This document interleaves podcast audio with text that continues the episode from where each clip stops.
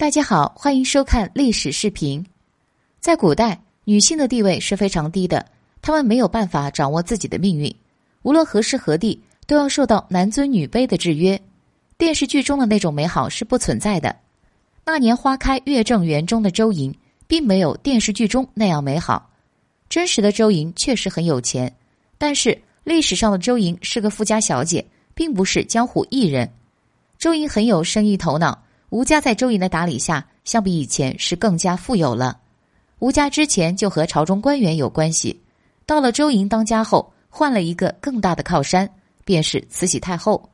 慈禧还认周莹当了干女儿。周莹的前半生很传奇，但是到了后半生的时候，她的生活就凄凉了。造成她凄凉的人就是慈禧太后。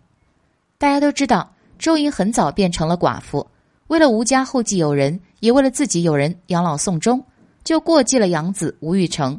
在他长大后，成了一个败家子，一点都不孝顺。为了争夺财产，经常和周莹起冲突，甚至将周莹告上了衙门。幸好周莹门路广，把他的势头按了下去，从此便收敛了。但是周莹在四十二岁的时候就去世了。吴玉成竟然不顾周莹的养育之恩，不让周莹进入吴家祖坟。而是扔在了乱葬岗，现在已经找不到了。知道我为何说是慈禧造成的吗？这是因为慈禧封周莹为一品诰命夫人，这个头衔意味着周莹要一生为吴家守贞洁，不能再嫁。